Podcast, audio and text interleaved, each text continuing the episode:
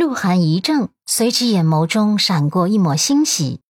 大哥也会陪我们一起去啊？不光是他，就连陆家老太太也是有些意外。只不过老太太端着架子，收敛的很好。很快，陆漠北就回来了，三个人便一起上了房车，还是上次那辆车。这次阮南希选择的是靠近陆漠北的位置坐下的。鹿晗上车后，狠狠地瞪了他一眼，然后坐到了陆漠北的另一边，故意贴得很近。阮南希也不以为然，倒是陆漠北上车后，眸光一直停留在他的脸颊上，他都被看得有些不好意思了，摸着自己的脸颊问：“怎么了？我脸上有脏东西吗？”陆漠北恍然回神，淡道：“没有。”然后就低头翻阅杂志了，只是杂志上的内容他半个字也没有看进去。他最近疯得越来越厉害了，居然会看他看得着迷了。她很美，妆容淡雅精致，今天挑的是一款浅黄色的小礼服，衬得她的肤色越发的白皙水嫩。胸前交叉的两根丝带更是相得益彰的。彰显出了她的清纯与高贵，她简直美得清新脱俗，美得让人不忍移开视线。鹿晗的注意力都在陆漠北身上，自然看见他刚才眸中的那一抹痴痴然，他的内心再次掀起一层骇浪，有一种慌乱爬上了心头。大雨还在下，车窗外的雨滴很大。他生生的别过视线，看向窗外，驱散心底的烦躁。阮南希不讨厌下雨，有时候还蛮喜欢听雨滴声音的，所以他害羞过后，心情还算是比较平静。他也悄悄的垂眸看了一眼陆先生，发现陆先生正在认真看杂志，好像刚才盯着他看的那人不是他一样。他莞尔一笑。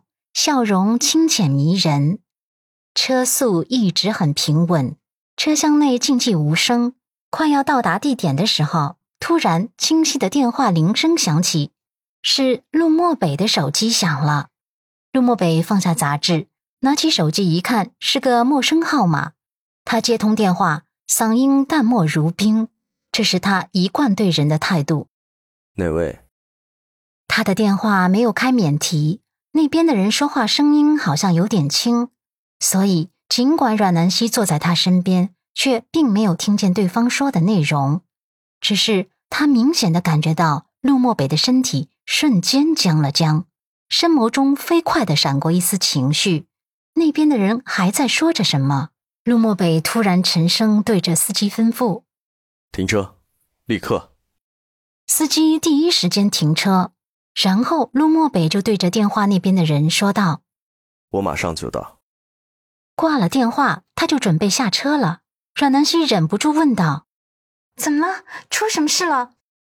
可是陆漠北根本就顾不上理他，直接要下车了。司机提醒道：“呃，陆先生，外面还下着雨呢，你带把伞。”陆漠北随手拿起一边的雨伞，就冲进了雨帘当中。很快就打了一辆车走了，这一幕发生的很突然，突然到阮南希和鹿晗都反应不过来。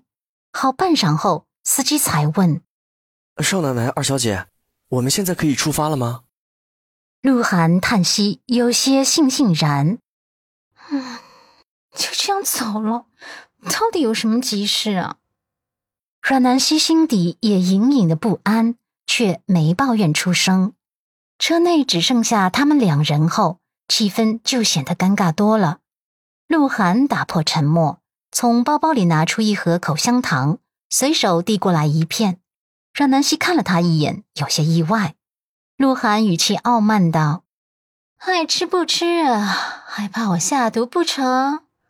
我是怕你有口气，丢陆家的脸面。”让南希微笑接过来，下毒。你不敢，车内可是有人证的。鹿晗耸肩，自己嚼着口香糖。自从陆漠北走后，阮南希就有些心神不宁，也轻轻剥掉口香糖的外包装纸，塞进了嘴巴里。鹿晗看见这一幕后，眸底有一丝阴郁闪过。